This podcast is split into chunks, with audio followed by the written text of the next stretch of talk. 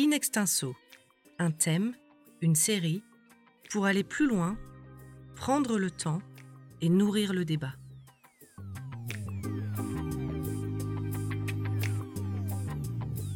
Mouvement MeToo, féminisme, mouvement No Gender ou encore procréation médicalement assistée, gestation pour autrui et même bébé génétiquement modifié en Chine, voire transhumanisme, les sexualités n'ont jamais semblé autant bouleversées qu'aujourd'hui. Et c'est dans ce contexte que nous recevons Laurent Bibard, professeur à l'ESSEC, auteur de l'essai paru en ce début d'année intitulé Phénoménologie des sexualités, la modernité et la question du sens. C'est publié aux éditions L'Armatan. Bonjour Laurent Bibard. Bonjour. Alors, première question, pourquoi cette réflexion sur les sexualités euh, n'a jamais été aussi essentielle qu'aujourd'hui? En quoi les sexualités constituent-elles une clé de compréhension du monde contemporain? Alors, il y, a, deux raisons fondamentales. La première, c'est parce que, on le sait euh, toutes et tous, hein, enfin, il y a une prise de parole pour la lutte pour la dignité et l'égalité de, chaque, individu, de chaque personne, toutes orientations sexuelles confondues. Et d'autre part, nous sommes euh, confrontés à la prise de conscience avec la crise euh, tragique du Covid que nous ne contrôlons pas tout. Quel est l'enjeu? C'est que pour se libérer euh, de, détermination, de conditions euh, qui, favorisaient des dominations.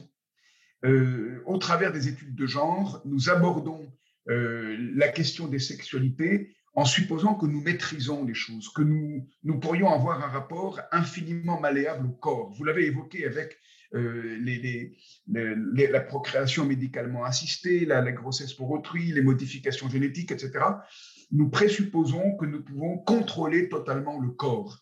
Et ça n'est pas sûr du tout. Et malheureusement, la crise du Covid nous remontre combien nous sommes limités, mortels, que le corps humain est fragile d'une part. Et d'autre part, il n'est pas sûr donc que nous puissions contrôler, et il n'est pas sûr qu'il soit sain de le faire. C'est-à-dire, on peut contrôler une grande partie, mais sans doute pas tout. Et il est assez essentiel de recontacter sans doute pour bien situer et déployer les études de genre dans, ce qu'elle mène de combat pour l'égalité et la dignité de chaque personne, il est, nécessaire de réadosser la compréhension à ce qu'on appelle les sexualités, et donc de recomprendre les genres par rapport aux sexualités réciproquement. D'où euh, cet ouvrage Phénoménologie des sexualités. Mais est-ce qu'on ne peut pas néanmoins considérer que le contexte, le contexte technologique notamment, change les choses? Et je voudrais faire écho à vos travaux sur l'éthique. Euh, vous expliquez notamment euh, qu'il s'agit de se remettre en cause en permanence car on s'enferme dans des habitudes apprises. Or, le contexte change et ça semble être le cas aujourd'hui. Et en conséquence, les règles valables hier ne sont pas forcément celles euh, d'aujourd'hui ni de demain. Est-ce qu'on peut dès lors accepter euh, quelque part cet euh, oubli concernant notre contrôle de la nature? Alors, en fait, nous sommes dans une position un peu paradoxale hein, parce que les technologies sont d'une extraordinaire puissance elle monte en puissance de plus en plus, on ne le sait que trop, en parlant en particulier de ce qu'on appelle l'intelligence artificielle, etc., etc. Donc, on est fasciné par les technologies et en même temps, euh, de toute évidence, quoi qu'on en ait, avec nos technologies, nous ne maîtrisons pas tout. Et donc, ce qui est, un peu risqué actuellement, c'est que la fascination dans laquelle nous mettent les technologies nous fait oublier que nous ne maîtrisons pas tout. Et nous rentrons dans une dynamique qui nous fait supposer de manière tacite que nous maîtrisons tout, etc. En tout cas, que nous pourrions et que ça aurait plein de sens. Et comme je l'ai évoqué euh, précédemment, euh, lors de la première question, bah, d'abord, on est sûr qu'on ne maîtrise pas tout, premièrement. Et deuxièmement, euh, il n'est pas sûr du tout que ça fasse sens. Et donc, nous sommes en train de tenir pour acquis que nous maîtrisons tout. Et ça, il faut qu'on fasse un pas de côté. Et ce pas de côté, cette prise de recul nécessaire, elle s'exprime du point de vue euh, des études de genre par rapport à la question des sexualités de la manière suivante. Les études de genre disent tout est construit, ou le corps humain est inconstruit, euh, le rapport genré au monde est construit, et ça c'est vrai. Mais c'est vrai jusqu'à une certaine limite, c'est-à-dire que quand on dit ben, il faut déconstruire, sans doute qu'on ne peut pas tout déconstruire. Et il y a des choses à considérer qui appartiennent au corps humain vécu, avec quoi nous avons intérêt à reprendre contact si on veut bien comprendre euh, ce, qu'il en est des sexualités par rapport au genre et réciproquement. Et ça, c'est inséparable de la prise de recul par rapport à l'idée de contrôle qui est véhiculée par l'explosion exponentielle des nouvelles technologies.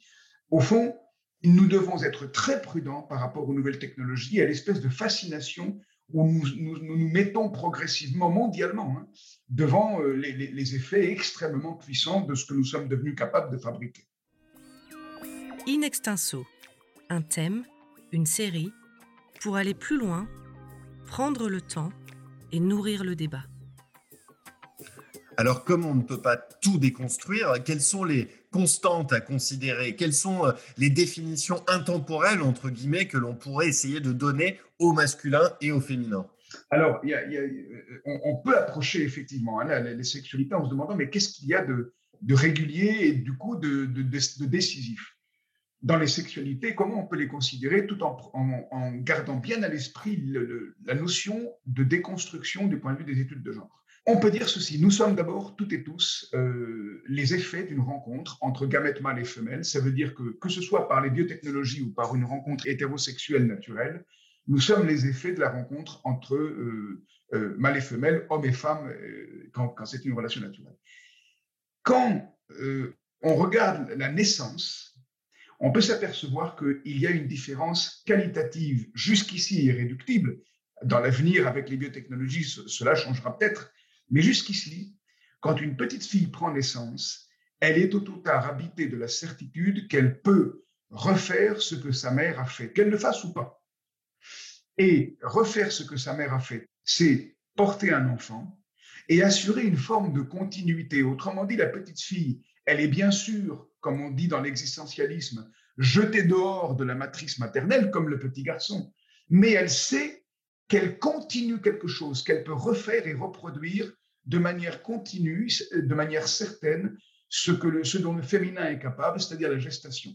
Tandis que le petit garçon, il est jeté dehors et lui, il ne peut pas reproduire immédiatement ce que sa mère a fait.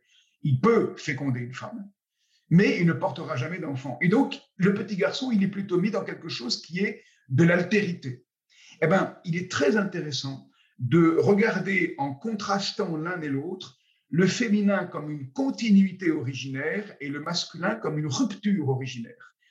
Et si on ajoute que désirer, c'est vouloir ce que nous n'avons pas ou ce que nous ne sommes pas, eh bien on peut dire, on peut faire l'hypothèse qui est très fertile si on regarde les choses du point de vue que je vous propose maintenant, on peut faire l'hypothèse que le féminin, c'est une dynamique qui part de la certitude de pouvoir continuer quelque chose et qui va vers l'ouvert, vers l'altérité, qui désire l'ouvert et l'altérité, la, une forme de rupture ou, de, changement, alors que le masculin, qui est d'abord l'événement d'être comme jeté dehors, comme encore une fois le dit l'existentialisme, eh ben, il va être en recherche d'identité, de reprise de contact continu avec les choses. Et ces dynamiques féminines d'un côté, masculines de l'autre, elles sont contradictoires ce qui fait la fertilité de leur rencontre, ce qui fait les problématiques de leur rencontre, mais ce qui fait aussi le mouvement des sexualités. Donc on a bien quelque chose qu'on peut estimer au fond, comme vous l'avez dit, un peu intemporel, mais qui est un mouvement permanent.